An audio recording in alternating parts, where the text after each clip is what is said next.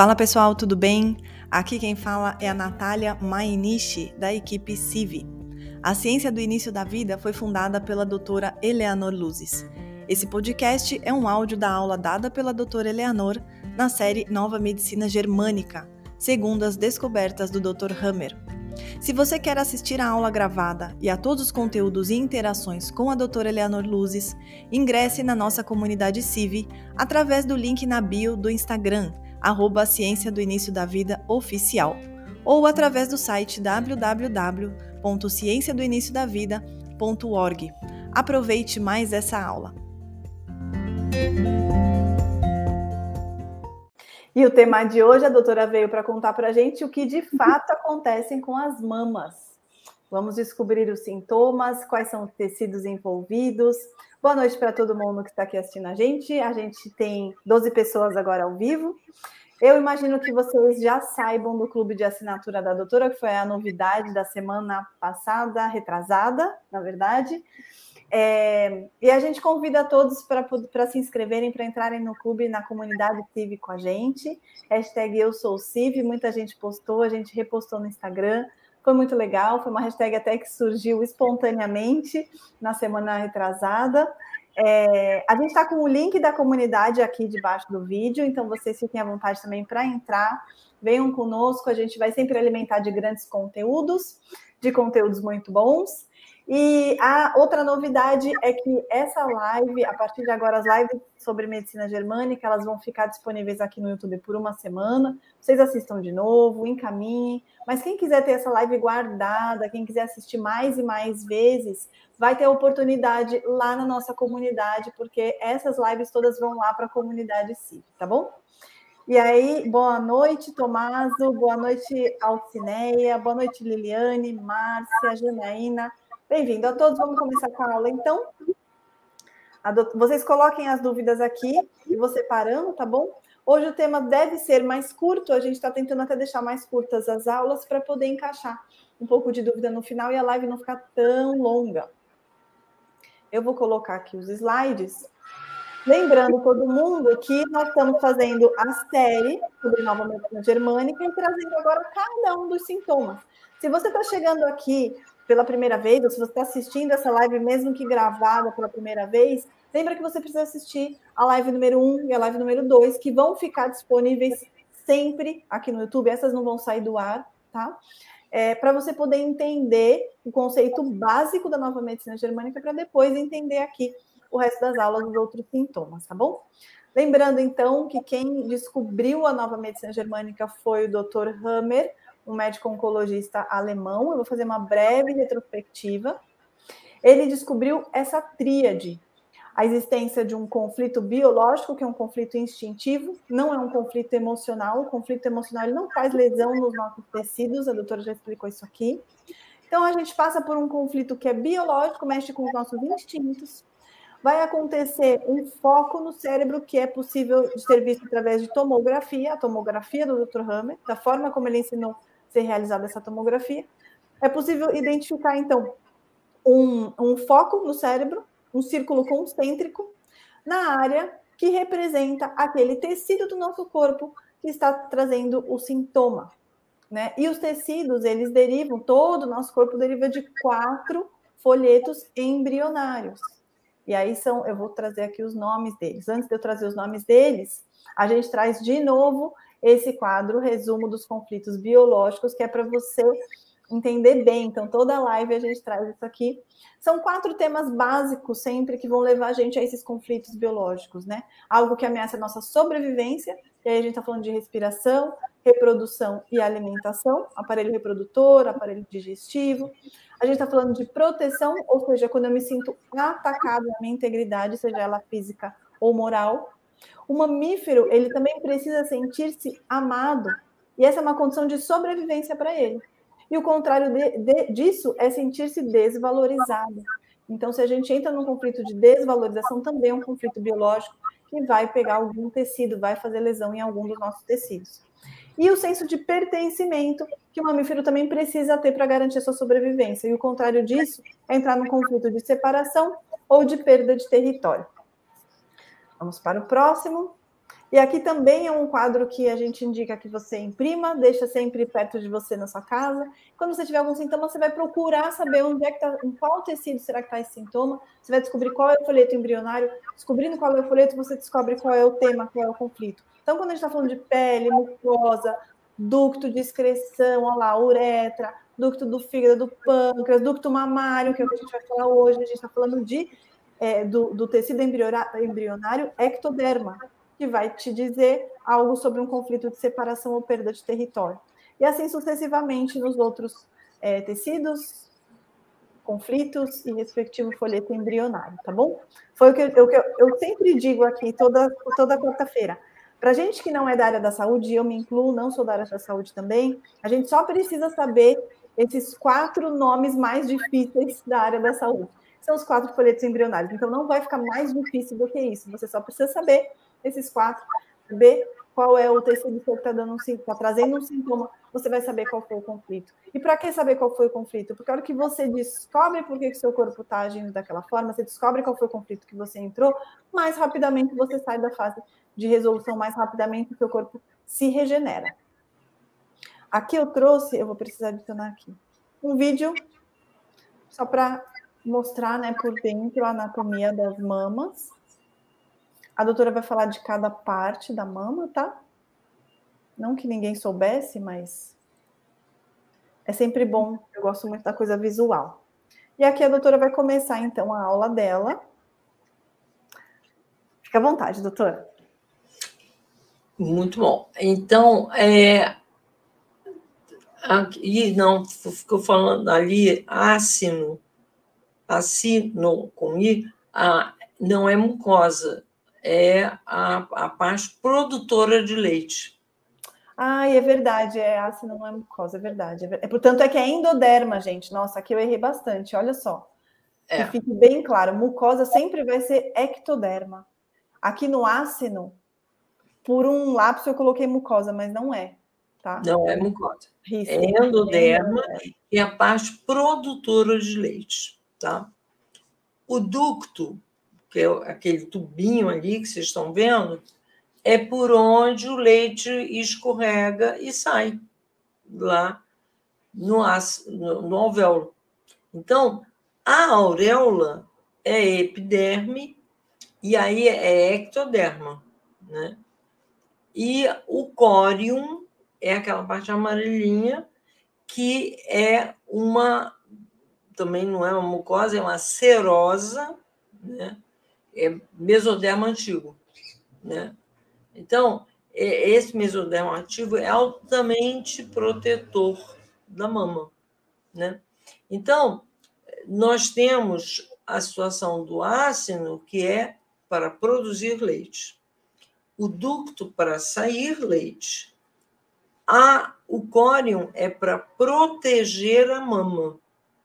E o ducto, dentro do ducto, ele é que nem o ducto da tireoide, ele tem uma mucosa que reveste o ducto. Ela vai ulcerar quando existir um conflito. Vamos lá. Ó, o córium eu também coloquei mucosa, né? Eu vou arrumar é. e depois a gente coloca essa tela de novo. Serosa, tá bom, eu vou arrumar. Aqui tem mais um vídeo, olha, sobre Anatomia da mama. Só não tem a parte do córium, né, doutora, esse vídeo aqui? Não. Ele mostra os ductos e o ácino.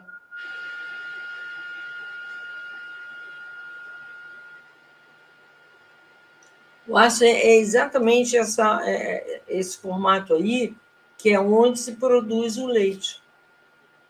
Parece um cacho de uvas, eu diria, né? É.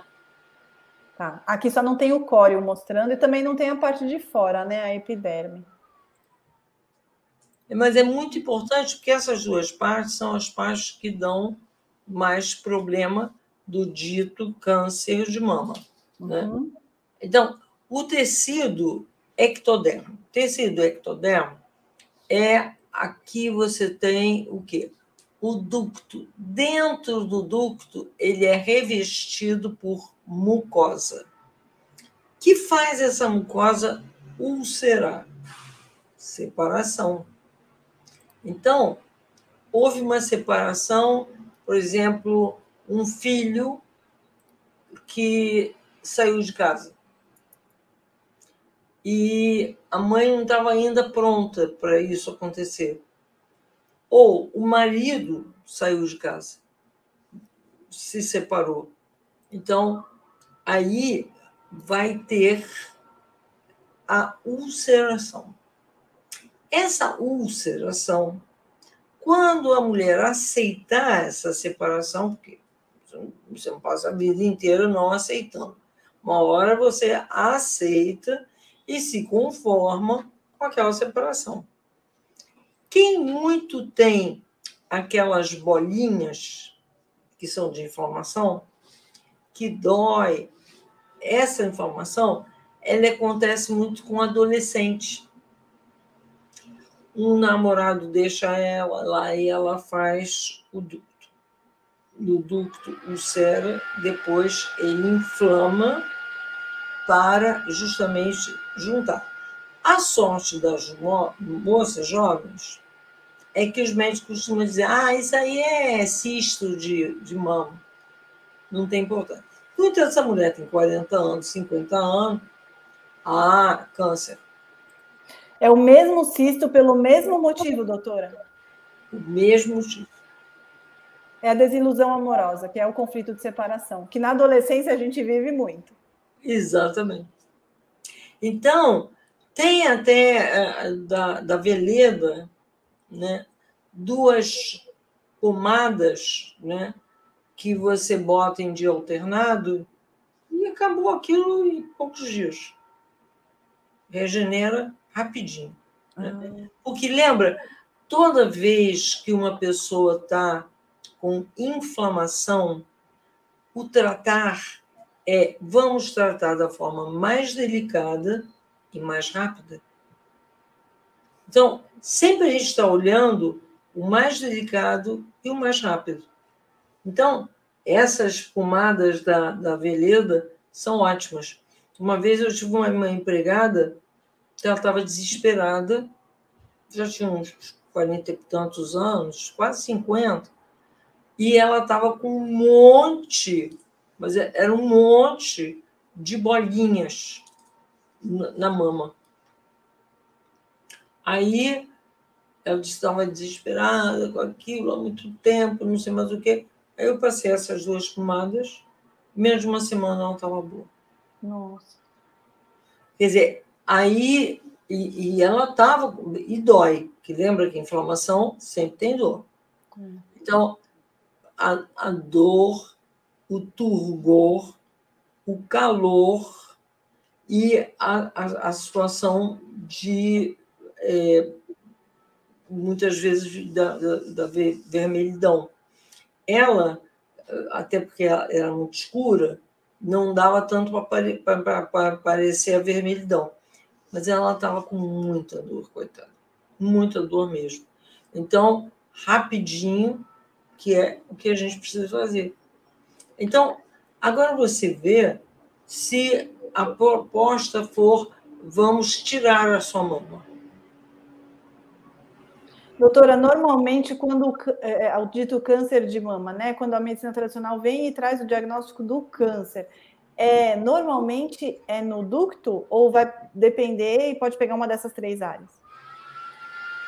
Não, é a, mais ou menos 90% dos, dos ditos cânceres de mama são de ducto.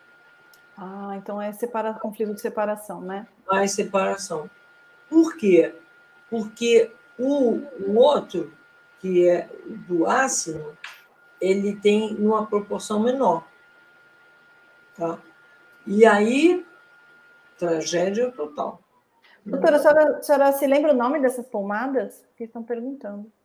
Ah, eu posso te passar. Eu tá.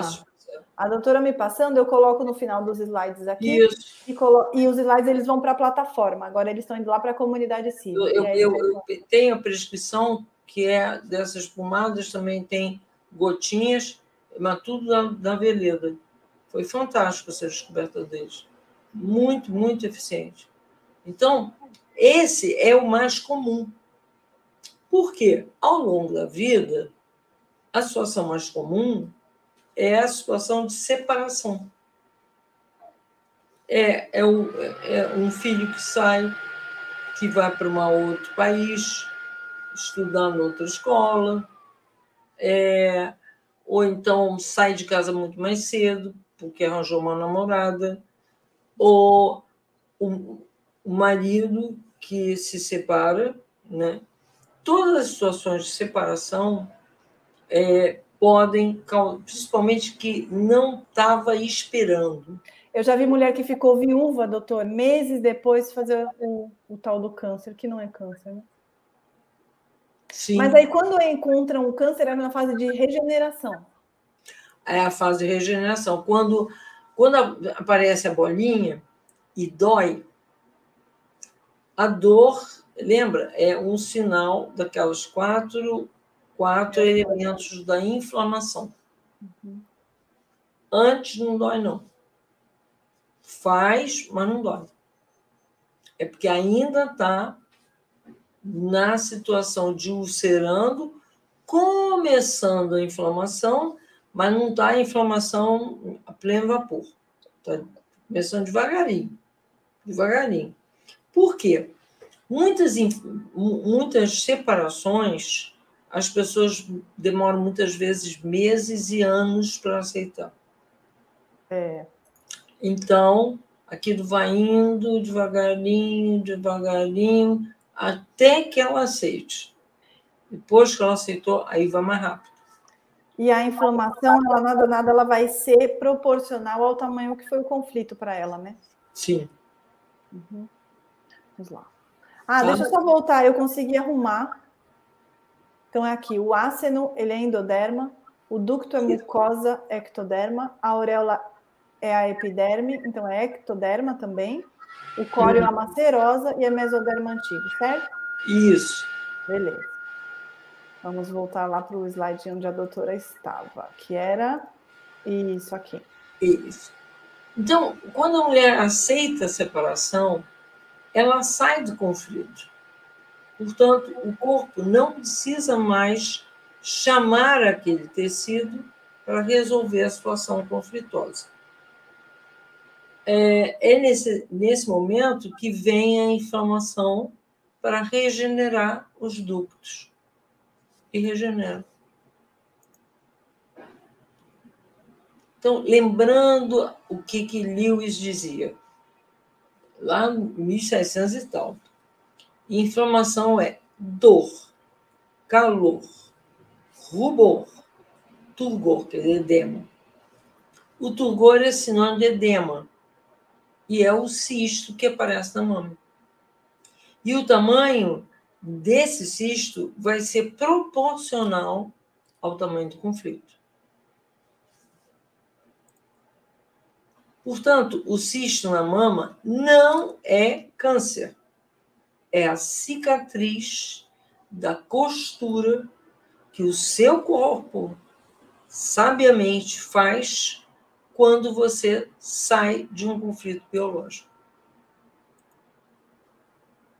A maioria das mulheres já passou por essa situação, nem sabe. Muitas foram adolescentes e nem chegou para a mãe: mãe, eu acho que eu estou com cisto. Aí a mãe diz: não, não, isso é problema menstrual. Pronto. Na adolescência, geralmente é assim, ou a gente não percebe, sei lá, né? É. Aí, na, na, na, idade, sei lá, com 40 anos, já tem que ficar fazendo exame, exame, exame, vai detectar o, PC, o cisto do PCL, do PCL, ó, da, da fase pós-conflito. É isso que é uma coisa muito importante de entender. A, a nova medicina diz para você o seguinte: você só faz o problema biológico se você teve uma coisa que te pegou desprevenida. Se, portanto, algo não me pegou desprevenida, como é que eu vou fazer um exame que vai ser preventivo? Se a coisa não aconteceu. Não existe. Agora, recentemente, o pessoal começou a dizer que muitos, de seis seis meses, fazer ultrassom acaba irradiando a tireoide e acaba dando encrenca de tireoide. É importante saber que o ultrassom é, irradia para o corpo. Então, é um choque. Biópsia, então, nem se fala. Uhum. Então, é importante entender, eu vou fazer, você se toca. Então, você tomando consciência da sua vida, do que está perturbando a sua vida, se é uma separação, se é preocupação demais com alguém da família, você vai ver. Calma com essa história de tomar radiação. Para quê? Nosso corpo não foi feito para tomar radiação. Então, a maioria das mulheres já passou por essa situação e nem sabe. Principalmente na adolescência, quando tinha suas desilusões amorosas. Isso eu percebo nas tomografias do Hammer. Quando vejo o foco do cérebro já cicatrizado, ou seja, o conflito, o conflito já passou, mas a pessoa não teve o diagnóstico de medicina tradicional. Aquilo já resolveu. E se algo aconteceu no seu corpo que criou uma história, às vezes você está tão com a cabeça no outro canto que você nem presta atenção nisso. Aí cicatriza, resolve, ou às vezes arranja outro namorado muito melhor, então já nem mais está considerando aquilo, já resolveu, e ponto. E aí um dia você faz uma tomografia da, do Hammer que vai contar tudo o que aconteceu na sua vida desde pequeno. Porque é, é, importante as pessoas saberem, né, doutora, que o foco ele não é, ele não aparece só no momento do conflito ativo, ele aparece na hora do conflito ativo, ativou, entrou em conflito, tem um foco no cérebro. Só que quando você resolver esse conflito, passar pela fase de resolução, seu corpo se regenera, regenera os tecidos, a cicatriz do foco fica. Sempre. Então, existe uma história nessa sua tomografia, existe uma história de vida. E a doutora vai, às vezes parece até, eu estava brincando com ela, parece até cartomante, né, doutora? Que a doutora chega a paciente e fala: alguma vez na sua vida você passou por X coisa num relacionamento?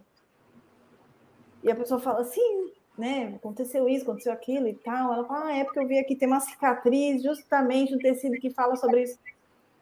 Né, a tomografia. E aí teve um comentário aqui sobre a tomografia. Eu não entendi o comentário, sinceramente. Eu vou até ver se eu encontro aqui para ler. A pessoa disse assim: não adianta é, Photoshop. Aqui, até onde eu sei, a tomografia do Dr. Hammer não é com Photoshop como as que recebemos. Ah, pode ser que você tenha recebido uma tomografia, pelo que eu estou entendendo, ela deve ter recebido alguma tomografia mexida no, no Photoshop, então. Não sei, eu nunca vi isso. E não aparecem os círculos concêntricos que indicam de ácido C. É uma foto bem. É, a tomografia é muito específica, não tem é, nenhum, nenhuma substância que você tem que tomar. O contraste. E, é, cortes é, que são paralelos à base crânio, do crânio sem contraste. Esse tipo de, de com aparelho que foi feito depois de 2010. Então, esse tipo de aparelho é absolutamente preciso. E você não precisa tomar nenhum contraste. Mesmo porque o contraste, a senhora falou que ele aumenta o foco, ele o edema no cérebro. O foco de. Uhum. Aí distorce a, o que, que é realmente verdade. Uhum. Ah, vamos ver se tem mais alguma coisa aqui. Doutora, quando a senhora fala de cisto e nódulo, é a mesma coisa? É. Ah, teve uma pessoa perguntando, é isso mesmo. Então tá bom. Ah, porque alguém perguntou, e quando não é cisto, é nódulo? Érica, é a mesma coisa, tá? A gente costuma mais usar o nódulo quando está falando de ácido e o cisto quando está falando de inflamação de ducto. Ah, tá bom. Nódulo tá? cisto. Tá. Vamos lá para o próximo. Ácido agora. Qual é o conflito ligado a ácido? O tecido é endoderma, sobrevivência.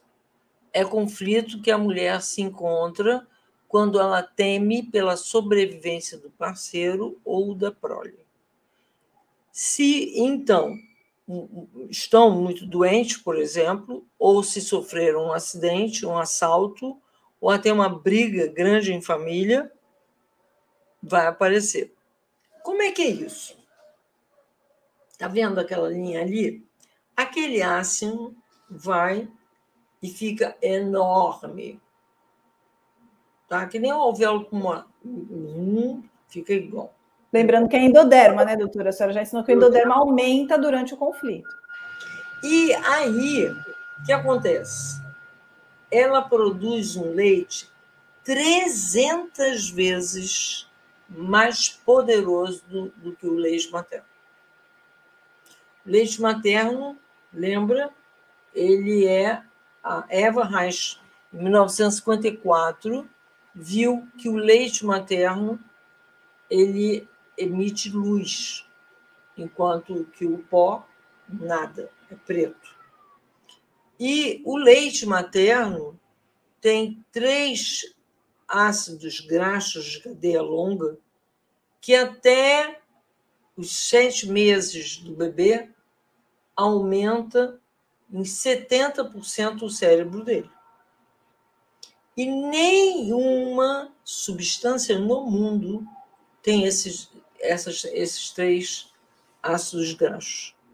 Então, na verdade, tudo que você possa imaginar que tem no sangue da mãe, e mais ainda, tem leite materno. Então, o que acontece? Se essa mulher é a mesma coisa, você tem uma ideia, é a mesma coisa que uma lioa. A Lyon aparecem dois irmãos leões. Um pega o, o pai do leãozinho e outro pega a mãe, não a mãe, o filho. Está entendendo por que aquela expressão lutando pelo filho como uma leoa? A senhora está dando um ataque. Na natureza, alguém vai e ataca o pai e o filhote. E o filhote. Aí ela briga com esse leão. O que acontece? Se mesmo assim ele não morre, o leãozinho, mas ele fica muito machucado, aí ela imediatamente faz um super ácido com 300 vezes mais leite capaz de curar bebê rapidinho e pronto cura. Uma vez curado, o que acontece? Ela não precisa mais daquele leite. Aí vem micobactéria tuberculose que ela produz e transforma aquele leite em lixo, ou seja, preto, e vai todo embora. É igual todos os mamíferos, inclusive a mulher. Então, ah, tá com leite preto, você tá com câncer. Nada. Vamos ver o que foi que aconteceu. Estava no hospital, alguém tratou mal o teu filho, estava é, numa situação de casa, alguém deixou a criança cair, é, ou então você está com um filho adolescente, e aí que é diferente. Os outros, os outros mamíferos, eles só fazem isso quando é bebê. E a mulher não. Ela faz isso por toda a vida. Ah, quando acontece algo com o filho, seja lá a idade que tiver o filho, é porque sempre vai ser nosso bebê, né? Teoricamente, assim. Eu digo, é. a gente não pode tratar como bebê a vida inteira, claro, mas. Ah, vai ela. Ah, é. o filho sofreu um acidente de carro, tem 50 anos. Ela vai fazer também ácido. Ela vai aumentar o ácido dela. Vai aumentar o óleo. Mas não aumentando, não interessa, está lá programado para fazer assim. Então, aí, quando ele fica bom, ela joga o leite preto para fora. Aí os médicos falam assim: não, mas está com gânglio. Gente, você já não fez unha, não se machucou e não ficou com gânglio? No gânglio mais perto? Ah, o gânglio mais perto da unha vai fazer alguma coisa para cicatrizar? Claro. Por quê? O gânglio pega, quando há cicatrização, ele pega e separa o que volta para o sangue e o que ele tem que jogar para a urina. É por isso que o gânglio fica inchado. Aí depois que ele fez, é lixeira de reciclagem, tá? Então quando ele separou tudo, acabou. Não tem mais nada. O gânglio, ele não é um defeito da natureza, gente. O gânglio, ele é a lixeira de reciclagem do corpo.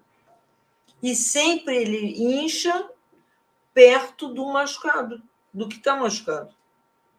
Ele participa, quando está tudo tendo que ser jogado fora, ele participa da separação. O que, que tem que ir para fora do corpo e vai para a urina, e o que tem que ir de volta para o corpo e volta para o sangue. Não tem nada imperfeito, né, doutora, no corpo. Uhum. Na natureza toda, na verdade. Exatamente. Agora, o pior, quando uma mulher, e isso eu já vi várias vezes, tira a mama e tira o gânglio, ela fica para sempre, qualquer ferimento que ela sofre no braço, ela fica com o braço desse tamanho. Dói mas dói desesperadamente. Nossa. Por quê? Tiraram aquilo que é a lixeira de reciclagem. Uma coisa que não era para ser tirada.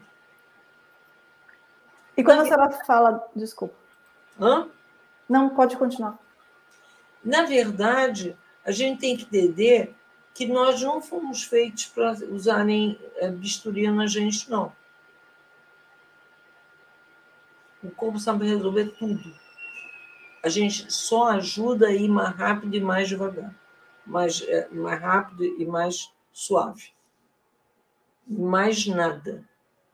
Nada. Ninguém está errado. Aquele gânglio está ali não é à toa. Não é o gânglio da perna que vai inchar, percebe? Porque está muito distante. É o gânglio mais, por, mais próximo da área que está lesada. Vamos então, lá.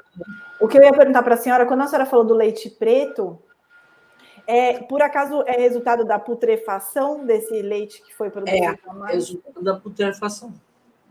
Tá bom. Já acho que a gente já vai falar, já vai falar disso, né? Eu aumento o tamanho dos meus ácidos para ser capaz de produzir mais leite e com ele poder curar meus filhos ou meu marido. Aqui é interessante citar que a mãe é capaz de curar através do seu leite. Totalmente. É impressionante, em todos os níveis. É, se você tem um bebê e aí entra na tua casa uma pessoa drogada, com energia muito negativa. Lembra que nós somos sete corpos, né? Então, uma energia muito negativa, a criança começa a chorar, chorar, chorar, chorar, ter cólica. A mãe pega o leite dela, passa nesse chakra aqui, nesse aqui e nesse aqui. A criança hum, suaviza e dorme. Porque lembra a luz que a Eva viu? Pois é. Essa essa luminosidade é a parte divina do leite materno, que só o leite materno tem. Então você pode deixar o bebê muito bem. Tem pessoas que, por não saber disso, fica com o neném em colo, e ele chorando, e ele chorando, e ele chorando, a mãe desesperada. Não precisa. Simplesmente passa nesse chakra aqui e acabou. Doutor, o que eu acho mais impressionante que a senhora conta do leite materno é que o, a mãe, olha, o bebê se acidenta, se machuca, sei lá, a mãe produz beta-endorfina que vai para o leite para anestesiar o bebê, para aliviar a dor do bebê, que não está mais dentro dela. Então, assim, né, são dois corpos diferentes, claro que a gente sabe, né, o mesmo campo, é por isso, mas é, é, o bebê precisar de algo e a mãe produz no leite. Então, o leite tem essa capacidade curativa, né? Sim, sim. Da mesma maneira como a mãe, dentro da barriga, ela pode produzir endorfina para tirar a dor do filho, quando ele está amamentando, é aquela coisa, é doido não dar leite materno para criança. Porque aquele pó não tem endorfina, não. Não tem nutriente para fazer mais rápida a, a inflamação. Então, doido isso. Né? Então, aqui é interessante citar exatamente que a mãe é capaz de curar através do seu leite. É por isso, né, doutor, o sentido biológico, eu, eu aumentar o tamanho dos ácidos para produzir mais leite. Mas o que, que tem a ver o leite? Tem a ver que você está preocupado com a sua prole ou seu marido. O sentido, a metáfora que o corpo faz é isso aqui cura filho. Então eu vou produzir mais disso aqui para curar tudo, né? Para curar tudo. É aquela história, leoa sabe, o ser humano não sabe, é esquisito, né? Então, é, durante o conflito ativo, o tecido endoderma aumenta de tamanho para tentar resolver o conflito.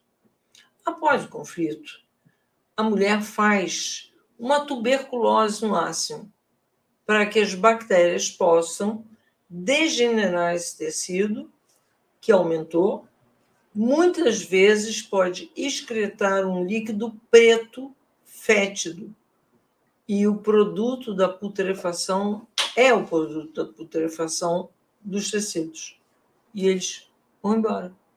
Fica tudo normal. Não há nem mudança estética, sabia? Fica tudo ok, como era. É natural. Doutora, esse líquido que sai por acaso é a tal da candidíase mamária? É o quê? Estão perguntando aqui sobre candidíase mamária no pós-parto. Ah, pode chamar de candidíase porque a, o endoderma, ele sempre é, a, o tecido que aumentou, ele é sempre desfeito ou por um micobactério de tuberculose ou por um fungo. Hum. Então, esse, esse líquido que vai sair deve ser o que a medicina tradicional chama de candidíase mamária, que na verdade é produto da regeneração já dos tecidos. Exatamente. No final, né? Vamos lá. E o córium, né? O córium. O córium é mais raro de se ver bem mais rápido, bem mais raro, porque de todos eles é o mais raro. É um tecido dessa parte aí amarela, ele fica é, com, imagina uma rosca, sabe? Rosca, rosca que você come, é daquele tamanho, com parte vermelha, parte branca, em nó. Fica parecendo uma espécie de, de uma medalha. É uma situação muito complicada, porque é uma mulher que o filho foi sequestrado, que o filho foi roubado na maternidade. É, no Brasil, assim como em outros países, acontecia tráfico, hoje está parando, mas acontecia tráfico de bebês no mundo. Né? Então, uh, muitas vezes dentro de maternidade. Então, essa mulher, ela tem uma vergonha disso, que ela não perdoa ela. Faz o conflito ativo, entra na fase de resolução, mas nunca mais sai da fase de resolução. É praticamente a única situação que a pessoa fica por resto da vida. Ela não se perdoa que isso tenha acontecido com ela. É uma grande vergonha. Como eu perdi meu filho. Como ele foi sequestrado. Ou em algumas mulheres que a filha se torna homossexual e ela tem uma vergonha em relação ao feminino dela, como minha filha vai se tornar homossexual. A culpa é minha. Eu tenho muito isso. A culpa é minha. E aí faz um aumento gigantesco desse tecido. E eu até hoje não vi é, alguém totalmente terminar com isso. Fazendo várias técnicas de terapia, é uma coisa é, impressionante quando existe esse conflito de vergonha. Vergonha, vergonha, vergonha. Então, tecido mesodermo antigo faz um aumento celular, multiplicação celular, e o sentido biológico do aumento é justamente ficar maior para autodefesa contra o ataque à integridade da mãe. Só que ela mantém. Ah, então coloquei aqui. ela cobre.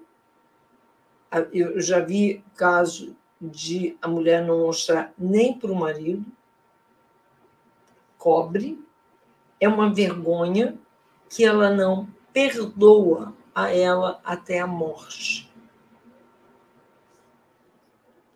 E eu me lembro de um caso de uma mulher que tinha, era filha homossexual, e a filha me ligava muito, muito, muito, muito aqui do Rio. E de tanto, tanto, tanto, tanto pressão, a mãe acabou tirando a mão. Hum. A, a, a, aquela medalha nunca vi desaparecer. Porque é, é, um, é uma coisa de. É como se fosse um, um, uma situação é, inimaginável e uma autopunição tenebrosa. Mas, graças a Deus, isso é uma coisa bem rara. Né? E mesmo, doutora, mesmo que fique ali o nódulo, ele sempre vai doer ou tudo bem ele ficar não, ali? Ele não dói mais, ele não dói mais. Ele só é horroroso.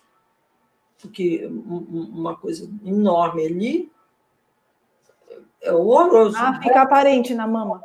Fica aparente. Tem nódulo pequeno que não fica, porque eu conheço quem tem há muito tempo assim, só sente de passar a mão, não sai, não, não, não dói, não acontece nada, não aumenta é, é aquela coisa, sim, pode acontecer, mas nesses casos extremos de mulher, é, os casos principais que eu vi foram mulheres cujos filhos foram sequestrados bebês. Nossa, aí é bem punk, né? Aí vai ser um nódulo enorme, né? É, e é isso que a doutora está falando, assim, né? Metaforicamente, a mulher, ela carrega aqui, aquela. Não é uma medalha, né? Mas é como se fosse assim, uma, uma honra ao, ao que eu senti, é. ao que eu tenho, né? É. E a doutora falou e isso. E ela se vê assim, absurdamente impura. É como se fosse uma auto. Um, um, eu não me perdoo. Não, não me perdoo. Pelo que aconteceu. É, são dores muito grandes, né, que vão levar a isso, né? Aí na fase pós-conflito. Vem a inflamação e as bactérias vão decompor todo o tecido que aumentou na fase ativa, do conflito, há uma formação de nódulo, que é a cicatriz da regeneração. Pode sumir? Pode. Mas vai depender do que, que a mulher acha. Se ela se perdoar, vai sumir. Se ela não se perdoar, não vai.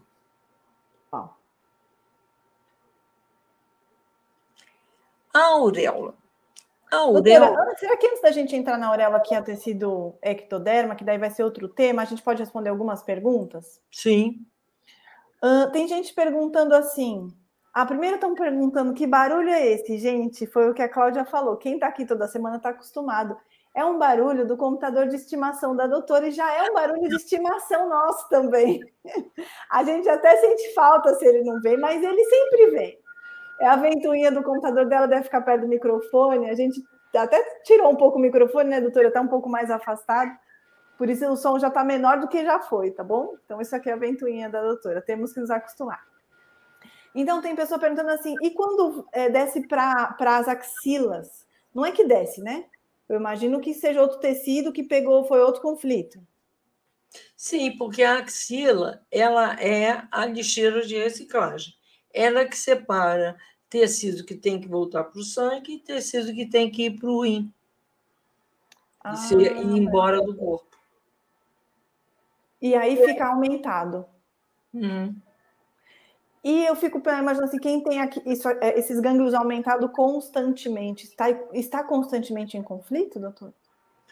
Aí tem que descobrir o que, que é que está machucado, que está ferido, que pode ser no braço, que pode ser no seio, o que, que é que está naquela região é, constantemente se ferindo.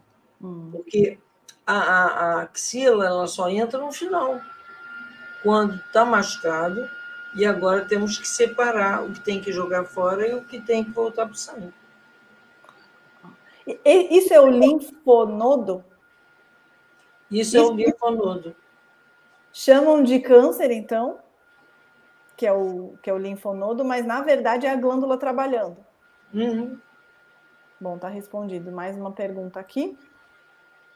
É, ah, gente, eu escrevi. Doutora, eu escrevi errado ácido no slide. Ácido. É, ácido é com I. Então, tá errado de novo. Isso que dá uma pessoa que não é da área da saúde querer escrever sobre o corpo humano, né? Quando esses slides forem, então, para a plataforma, eles vão corrigidos, tá bom, gente? É...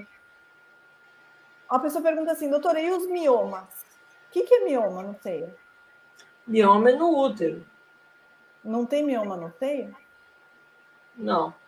Ah, então tá bom. Talvez a pessoa já esteja perguntando sobre o útero, mas então a gente vai chegar lá a, é, quando Bom. a gente for falar sobre é, o útero, tá bom?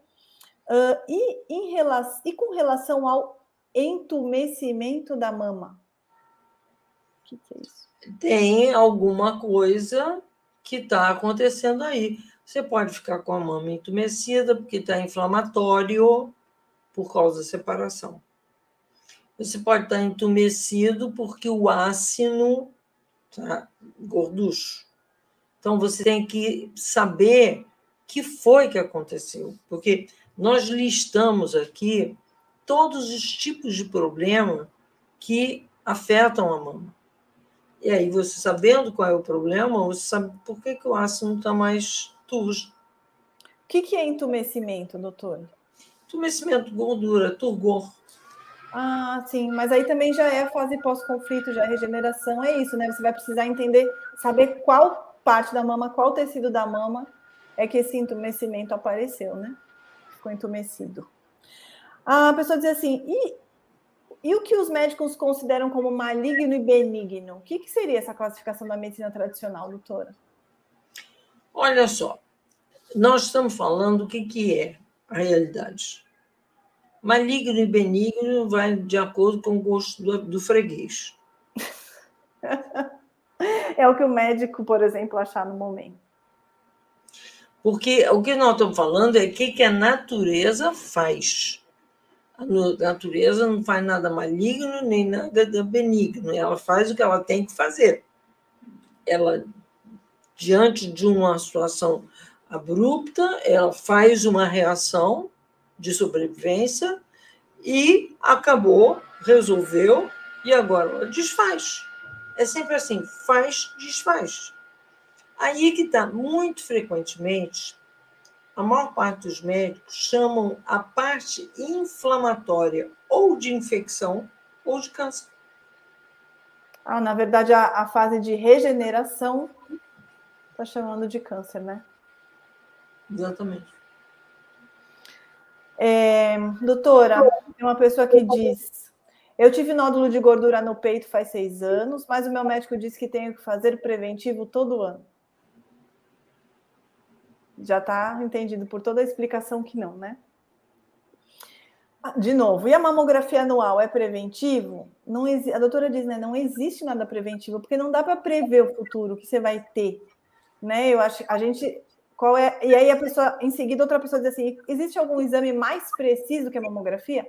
A tomografia do doutor Rama, que é com a doutora Eleanor, aí tem que passar em consulta com ela. Essas lives também irão para a comunidade CIV? Sim, Sandra. Essas lives vão ficar aqui por sete dias no YouTube, depois elas vão para a comunidade CIV e você pode acessar elas sempre que quiser, consultar, enfim, mostrar para alguém. A Joana disse assim: Eu curei com óleo de amêndoas, doces e cânfora, massageei e saiu uns furinhos no nódulo, no módulo cor verde, não pelo mamilo. Enfim, imagina, saiu um líquido putrefado, né? Uhum. Que bom. É... E quando a mama de uma mulher aos 58 anos ainda apresenta as glândulas mamárias ativas? Ah, e a mama entumecida, acabamos de falar. Né? A doutora acabou de responder essa daqui também. E quando a medicina desengana a pessoa, diz que não tem mais nada a ser feito, no caso do câncer, ainda é possível reverter o quadro? Bom, se o câncer não existe, não tem nem o que reverter, né? Tem que pensar tem que olhar se é fase de regeneração, que tamanho que tá, né? A dor deve ser muito grande quando é proporcional à massa do conflito. O conflito foi muito grande, né? Aí a pessoa diz assim: hoje sabemos que são os conflitos, mas o que fazer nesse caso? E atrás. Hoje já sabemos que são os conflitos. Quando ela é a mesma pessoa que está falando do médico que desengana e fala não tem mais jeito. Uhum. Agora ela já sabe que são os conflitos, mas o que fazer nesse caso? Ué, se o conflito é conflito de separação, você vai usar aquelas pomadas que eu vou passar, aquela prescrição, né? E ponto. Se doer muito, óleo de arnica também, tem um problema. Bolsa de água quente. Você esperar a cura, a regeneração. Porque como muitos médicos entendem que é câncer incurável quando está inflamando, que é quando você está regenerando, então você tudo você tem que fazer é ter paciência, fazer as coisas para ajudar o corpo e mais nada. Doutora, uma bolsa de água quente vai aliviar essa dor? Sim, sempre a, a bolsa de água quente ajuda, por causa que a, a inflamação ela responde ao calor. Hum, responde acelera. Hum. Ah, aí outra pessoa dizendo, e quando sai um líquido meio esverdeado das mamas, doutor? É isso, né? O resultado da putrefação, já da decomposição de um tecido que aumentou. Se ele aumentou é. e saiu do conflito, tá voltou, embora, acabou. Precisa voltar ao tamanho original, vai apodrecer tudo aquilo e ir embora. Tem uma pessoa que fez um comentário assim no começo e eu separei ele aqui. Oi, gente, estou em 82% do curso da CIV. Ela já fez 82% do curso da CIV Chega as lágrimas virem quando penso que estão acabando as aulas. Estou apaixonada. A todo o grupo. A todo o grupo do Telegram também, Thaís, Natália, doutora. Vocês deram vida. Olha que coisa boa, né? Que depoimento bonito. Então, é isso. Obrigada, Cristiane, porque é mais um incentivo para todo mundo poder vir para dentro da comunidade CIV, agora com valor tão acessível. Uh, vamos então a, ao próximo slide. Deixa eu ver. Aqui que agora sim o conflito que pega a auréola. Então, uma coisa que eu entendo que é muito importante quando uma mulher está grávida, conversar com uma uma das, eh, tem alguns centros nacionais, como tem em São Sebastião, em São Paulo, e como tem a, a Bebete lá em Blumenau, como tem a Vanja em, em Brasília, e um monte de outras doulas até, que cuidam da mama, é, passando alguns óleos, passando algumas substâncias para ajudar a mama a estar muito bem. Né? Mas tem gente que não, não, não toma nenhuma providência. E tem uma dor de não ter sido azeitada. Em geral, isso termina em fissura mamária. A, a, seria exatamente aquela mulher que diz: Meu filho não quer mamar. Gente, não tem mamífero que não quer mamar, tá? Então, não existe. Ele não quer. O que exige é o teu inconsciente não querer amamentar, porque você não foi amamentado. Então, muita fissura que um, uma doula legal, que, que, te ajuda com ama, te coloca você com o bebê na posição adequada e tudo mais, e trabalha um pouco teu psiquismo em relação a essa dor, né? Então, a mulher que amamenta entra em conflito por ela mesma não ter sido amamentada adequadamente e acha que o filho não quer mamar. Ele que não quer. Não tem. É, é o que nos define como mamífero. Não tem. O tecido da epiderme ulcera na fase ativa, com o sentido biológico de deixar o caminho livre para passar o leite. Mas muitas mulheres, só porque houve ah, essa ferida, não. Isso é porque a criança não quer e ela tem dias de. Não quer e não vou dar mais leite. Aí tem sempre aqueles pediatras que dizem: ah, não, melhor dar leite mesmo de, é, de pó. Moral da história: a criança não recebe o melhor alimento a nível espiritual e cerebral e do corpo. Se qualquer machucado que ele tiver, vai ter beta-endorfina para ajudar. Então, sempre é para aleitar. No mínimo, o tempo até a criança andar. Então, a legislação no Brasil está errada. Porque se as pessoas têm licença maternidade por quatro meses, mas ela tem, a criança tem que tomar leite materno exclusivo por seis meses. Então, num futuro muito próximo, esta história toda vai acabar. As crianças vão ser aleitadas como devem. Porque se a criança precisa dos olhos da mãe até três anos, não é para deixar a criança sozinha. Então, isso terá que mudar. Quando nós estivermos com o foco da nossa vida nas crianças, porque é onde geram todas as crianças negativas que atrapalham a vida da pessoa por muito tempo. Nós queremos uma sociedade sem ladrão, sem criminoso, sem drogadito. Vamos cuidar dos bebês até três anos. Não vai acontecer. Então, o governo pagar as mulheres está para lá de céu. Porque a economia que ele vai ter de não ter problemas com os adultos é extraordinária. Então, aqui é o destino de alguém para ser feliz, amoroso, cuidadoso, criativo, inteligente. Então, a hora que já tem alguns países, lógico, que já começaram a se dar conta disso, já tem licença maternidade maior, mas ainda não estamos com a licença maternidade do jeito que a gente precisa. que é é para ter outra sociedade. Simplesmente. Outra sociedade.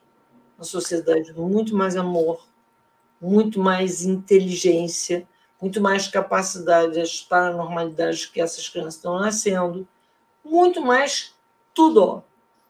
Então, é mega endoderma, o ácino, porque é mega vital para o resto da vida. Então, Doutora, hum. desculpa. Eu tinha uma dúvida aqui com relação ao conflito. Porque quando a auréola fica ulcerada, ou seja, aparecem as fissuras, a senhora está falando daquelas fissuras do começo da amamentação, por exemplo. Até no meio da amamentação, comigo aconteceu na minha filha no meio da. Já estava estabelecida a amamentação e veio. Isso é um medo nosso de que o nosso filho não vai conseguir mamar, como nós não fomos, igualmente nós não fomos Isso. amamentados? Isso. Ah. E aí, na verdade, a pele se abre como se fosse uma tentativa de dar mais passagem ao leite, para garantir que vai ser amamentado. É muito sábio, né? A natureza é muito sábia. E depois, a regeneração disso é a tal da mastite? É a mastite. Então, IT, lembra? É inflamação. Uhum. Então, vamos lá. Haverá inflamação para a regeneração da auréola acontecer através dos operários, que são as bactérias que a gente faz, do nosso corpo. Então, lembre da reação de Lewis: dor, calor, turgor, rubor. E aí, fim. Fez tudo isso, acabou, está tudo normal. Nossa, eu lembro que eu achei que eu estava com dengue, doutora, porque era tanta dor no corpo inteiro, assim, febre, né? E, e as mamas inchadas, e como era a primeira, primeiro filho, eu não tinha a menor ideia que, que era inflamação na mama e tudo, leite todo duro, numa mama só. Mas era isso. Depois eu fui descobrir que eu estava com a mastite. Graças a Deus, na época, eu não tomei nada, enfim, não, não sabia também, nem fui consultar, só fiquei de cama esperando. Mas é, muitas mulheres passam por isso e não sabem, né? Só sabe que o médico chegou a dizer, dizer assim para mim: você teve a mastite porque a cultura da, de bactérias da boca do bebê mudou. E quando muda, a bactéria entra no seu seio e causa a infecção. Aí eu fiquei me perguntando, por que será então que só causou numa mama, não causou na outra mama? Porque nem a explicação dele não tinha coerência. Na época eu não conhecia a nova medicina, mas eu me fiz essa pergunta, né? Parece que não, algo não encaixa, porque se a cultura da boca do bebê mudou, o que, que acontece? Não é natural, não é da natureza a gente achar que vai atacar a mãe. É. Uma bactéria do bebê, né? Não, a ideia de que foi do Pasteur, né?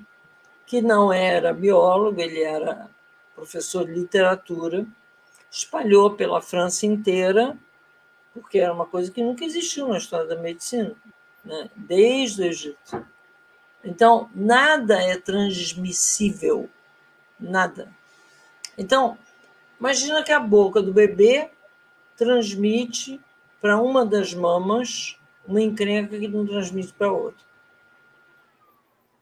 Não faz sentido. Não, não é nem lógico, né? Mas sempre a culpa é do outro. Aquela coisa que o Sartre dizia: os infernos são os outros. Né? Então, essa história pegou. Mas não é verdade. Nós criamos os micro-organismos que nós precisamos para nos restabelecer. Sempre. Não há exceção. Doutora, tem uma pessoa perguntando assim, desculpa cortar, né? Já vou para as perguntas. Estou lendo aqui as perguntas enquanto a senhora fala. Como curar esse medo de não amamentar? Porque eu não consegui uma amamentação exclusiva com os dois filhos primeiros. Agora estou grávida de novo. Como conseguir amamentar?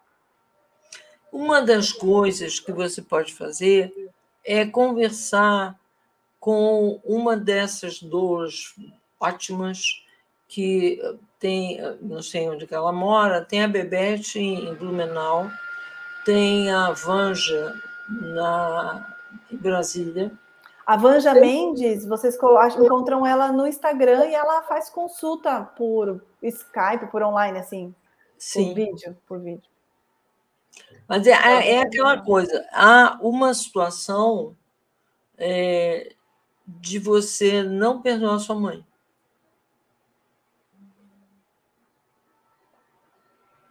Mas e qual é a coisa, o conflito? Eu não perdoo. Não ter sido aleitada. é como se fosse uma raiva de não ter sido aleitada. E, e, o que, que o filho tem? Qual é a relação com o filho? Aí eu também não vou aleitar. Também vou aleitar. Doutora, é como se fosse.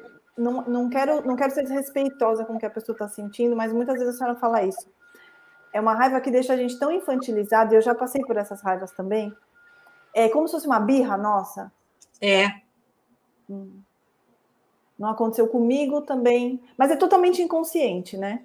Totalmente, totalmente inconsciente. Já passei por umas coisas assim também, criativas dessa do nosso inconsciente. Mas é isso, a gente vai expandindo a consciência e cada vez menos a gente vai tendo atitudes inconscientes. É, até quando você olha para você, né?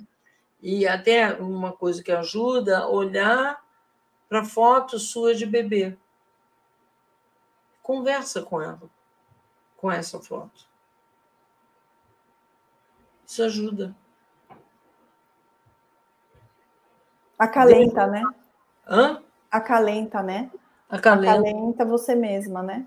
Uhum. Eu separei mais algumas perguntas. Aí lá vem os exames, a tomografia. É... Como é que faz essa tomografia? Só a doutora Eleanor tem a Julianora ela não tem um aparelho de tomografia. Ela requisita a tomografia nos moldes como o Hammer pedia que fosse feita. Existem algumas pessoas no mundo que leem essa tomografia, que encontram os focos de Hammer, e uma pessoa da equipe da doutora Eleanor faz a leitura. A doutora tem uma pessoa da equipe dela que faz a leitura da tomografia. Ela encontra os focos, ela faz um relatório, a doutora aumenta esse relatório, enfim, é todo um procedimento. O primeiro passo é fazer uma consulta com a doutora Leonor, se você quiser a tomografia, fazer a, a sua tomografia. É um exame que você faz para a vida inteira. E tem gente perguntando, mas e a mamografia não é necessário? A mamografia ou ultrassom, o que, que é melhor? Gente, é só tomografia. Assim, pela linha que a doutora segue, pela linha da nova medicina, que é a nossa linha, que é a nossa bandeira, só tomografia de ramo. Certo, doutora? Exato, porque é o único exame que é preciso. Todo o resto são opiniões.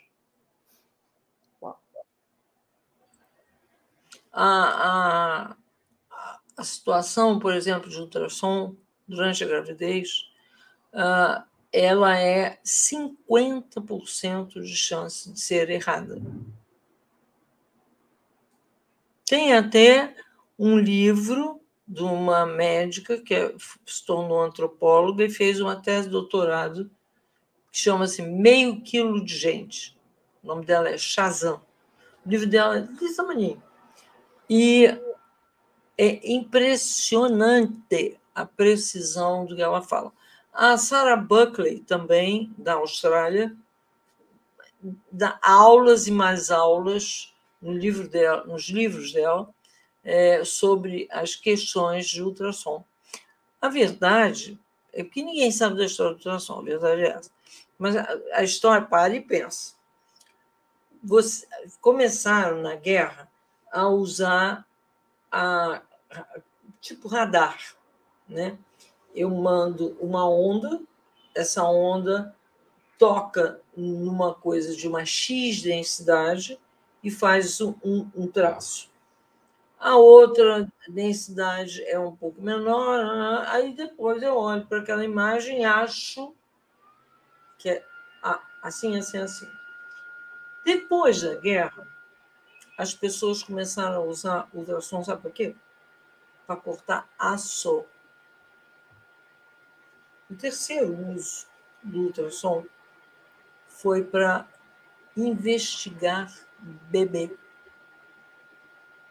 Você não desconfia que tem alguma coisa errada? Tem um, inglês que dizia que a coisa mais irresponsável da história dos inventos na humanidade. Então, inconformado, né? Então, o que acontece? O ultrassom gera efeito térmico, portanto, queima a pele do bebê, causa efeito cavitário, explode neurônio, e faz efeito de radiação. Sim, uma coisa que cortava aço não pode fazer o quê no corpo de um feto? Então, na verdade, muitos dos exames de ressonância, de tomografia, de um monte de coisas, não tem precisão. Então, o que, que é que fosse uma mega descoberta do Hammer foi descobrir que cada tecido tem um lugar no encéfalo que ali é que está a projeção dele. Então, é o único exame da história da medicina que é preciso. Não tem talvez, não tem dúvida. Não tem, ah, eu não sei se é. Não, não tem. É aquele tecido que só pode ter sido atingido por tal situação. Então, só dá para fazer esse. Por isso que muitas vezes a maior parte dos hospitais não querem fazer. Porque alguns professores, eu sei que já me disseram, é, da medida que eles usam esse, não usam mais nenhum exame. E todos os exames sempre deixam dúvida para justificar outro exame. E esse não você faz um para a vida inteira. Porque você aprende a se entender com o seu corpo. Então, Doutora, tem gente perguntando sobre. A senhora conhece termografia? Termografia?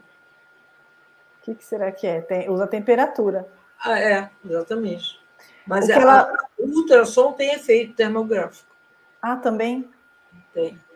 Então, o que ela diz é assim: se a gente consegue ter a percepção se existe uma inflamação no organismo através da termografia, seria uma ajuda para a maior compreensão dos sintomas? Será que a termografia diria qual é o tecido? Porque você não pode fazer termografia no corpo inteiro.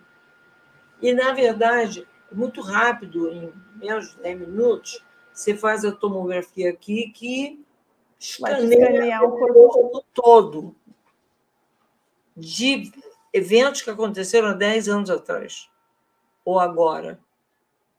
Então, é, é, a, questão é do exame ser completo e você saber exatamente em que estágio está. Por exemplo, você tem um problema aqui que ainda não foi resolvido. Então, sim, prestar atenção. Tem outro que está na fase inflamatória. Tudo é dito em que fase está e qual é o tecido. Uhum. Então, nem tão cedo na sua vida, porque até hoje nunca precisei pedir uma outra tomografia para ninguém. Então, uma tomografia por anos e anos e anos e anos. Uhum. A senhora já comparou a tomografia de uma pessoa que fez e depois, anos depois, outra? Ou isso não Ainda não. Ainda não. Ah, vamos lá, estamos terminando os comentários aqui. Comentários muito positivos. As aulas da doutora Eleanor salvam vidas e nos ajudam demais no processo de autoconhecimento. A doutora Eleanor e a Natália, muito obrigada. Gostaria de expor aqui o quanto estou amando e aprendendo muitíssimo com as aulas disponibilizadas na maravilhosa comunidade CIV. Parabéns a todos que participam da criação. Que bom, obrigada pelo feedback. A comunidade CIV é uma Comunidade abençoada. Muito obrigada, doutora Leonor e toda a equipe. Estou muito feliz por fazer parte da comunidade e quero ser um agente multiplicador desse conhecimento que é luz. Que bom. Ótimo. Doutora, tem uma pessoa perguntando é, sobre. Ó, minha amiga teve câncer detectado na mama esquerda, fazendo químio e bastante desgastada. Se ela parar com o tratamento tradicional, ainda consegue regenerar sozinha? A químio, vê bem, a químio é veneno, né? A químio, na verdade, 95% das pessoas morrem de químio. Era só, para todos os animais, só morrerem por força de um trauma né, biológico, 5% entre todos os animais.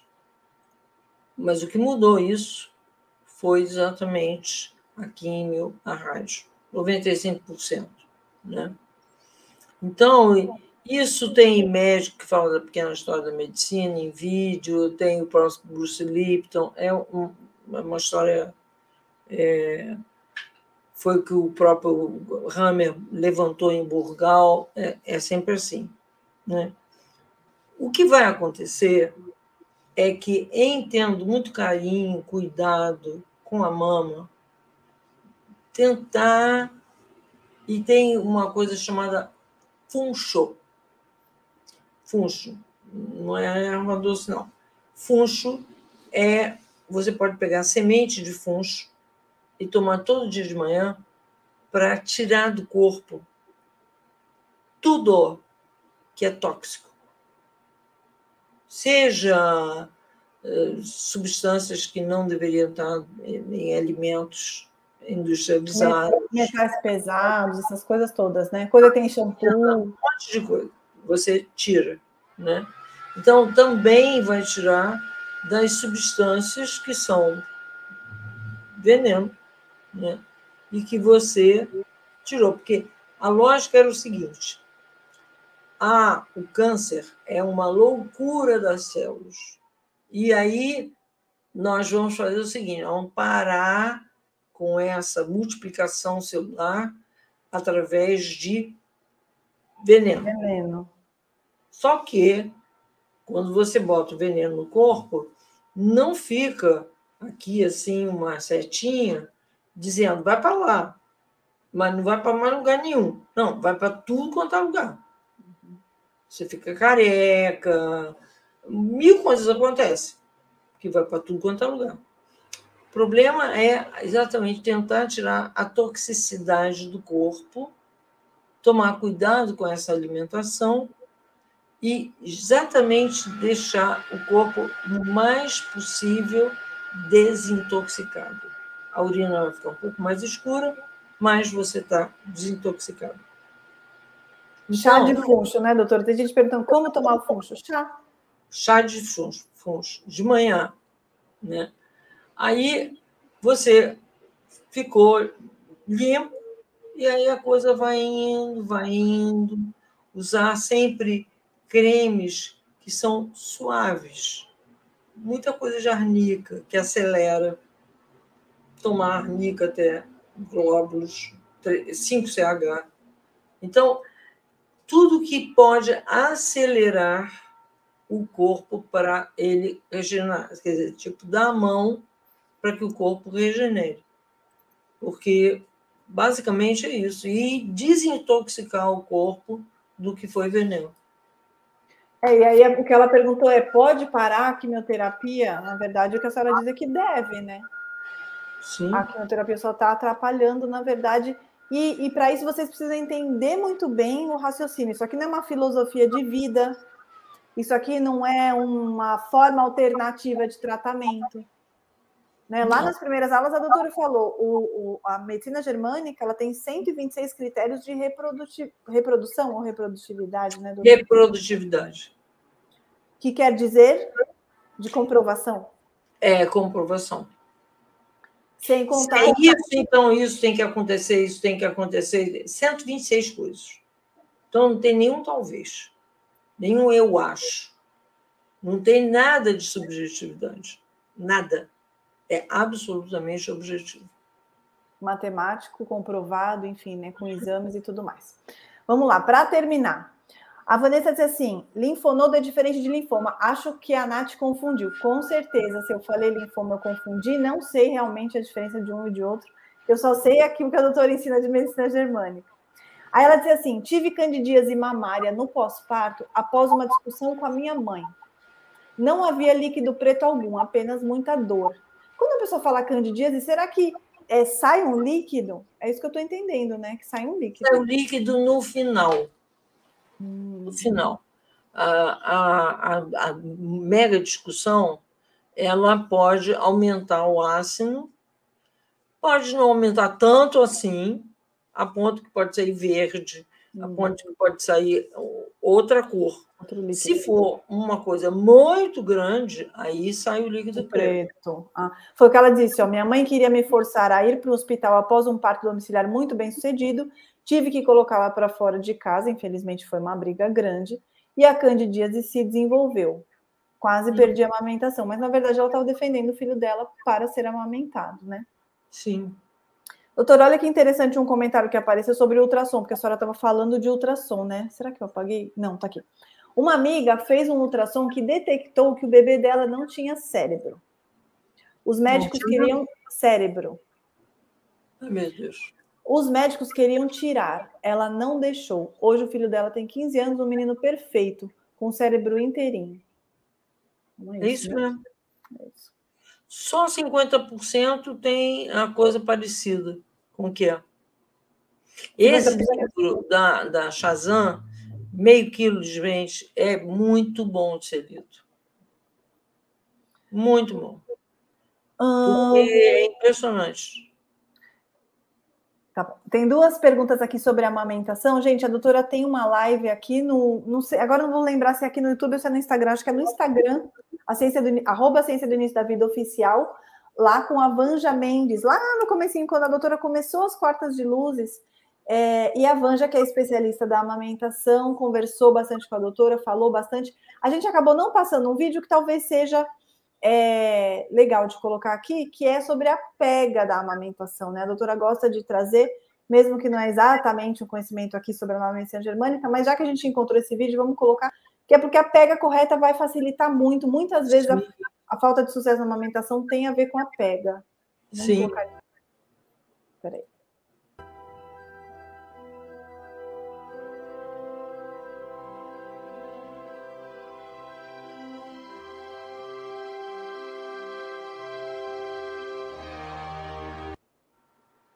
E aí mostra direitinho, né? Ah, de, uh, e P10, doutora? Hum. P10 também? P10 sempre é bom com qualquer inflamação, porque ele é oxigênio puro. E quando um tecido está precisando é, se reconstruir, se há uma coisa que ele precisa de oxigênio. E o oxigênio do P10 como ele tem hiperroxo, que é uma espécie de anticoagulante, ele leva direto o oxigênio para o tecido que está sofrendo, coisa que então, nenhum remédio faz. Então, isso a senhora falou já para mim, mas eu não entendi muito bem. O que, que o hiperroxo tem, qual é a relação dele com ir direto no tecido inflamado?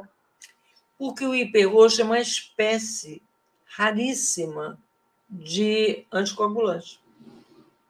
Então, é como se ele simplesmente fizesse assim no, no sangue e o oxigênio fosse direto para aquele tecido. Não vai para outros. Ah, o tecido que está precisando. O tecido está precisando. É impressionante quando você tem uma pessoa com AVC, uma pessoa com é, infarto, impressionante. Você joga o, o, o P10 assim, tchum, na, na, pessoa, vai direto para o coração. Vai direto. Sabedoria, né? É. O P10 toma como? Algumas gotas. É, umas 10 gotas em água. Pode ser uma vez no dia. Só é justificado de você tomar P10 uh, ah, direto na boca, isso só em caso de AVC, só em caso de angina gravíssima, que a pessoa está morrendo de dor. Fora isso, não. Você toma em água. Diluído em água. Eu conheço gente que toma três vezes no dia, por exemplo, mesmo quando não está com inflamação. Regularmente toma. Não é necessário. Não é necessário. Nós temos que ter o hábito de tomar com consciência. Seja o que for o melhor que seja. Uhum. Tomar consciência, eu estou tomando por causa disso. Então tá bom. Obrigada, doutora, mais uma vez. Obrigada a todo mundo que veio aqui, que trouxe seus depoimentos também. Obrigada pela contribuição nessa live. Lembrando que ela vai ficar aqui mais sete dias liberada no YouTube. E pode ser que você já esteja assistindo a versão gravada dentro da comunidade Civic. Que bom que você está aqui com a gente. Espalha para mais pessoas sobre a nossa comunidade. A gente vai sempre colocar mais conteúdo. Ah, mais uma pergunta, eu acabo vendo, não dá para não fazer, né? Criança pode tomar o P10, doutora? Pode. Pode, mas em água, né, por favor é, diluído em água, né? Tem gente perguntando o que é P10. A doutora já deu longas explicações nas lives dela, vai precisar assistir as outras lives, mas basicamente é oxigênio líquido, né?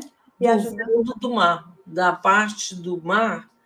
Isso aí, na verdade, foi descoberto originalmente pelo Quinton, que ele descobriu que nossa vida vem do mar e a parte lá onde tem que é branco, né?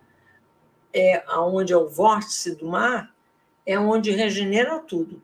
Bomba atômica, é, vários tipos de veneno, como se usou na Primeira Guerra Mundial, é, petróleo, tudo isso é limpo pelo vórtice.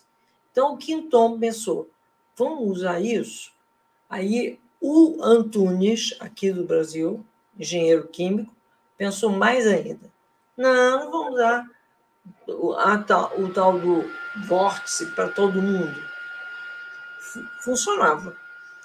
Mas ele pegou, não, vamos fazer isso só a quantidade necessária.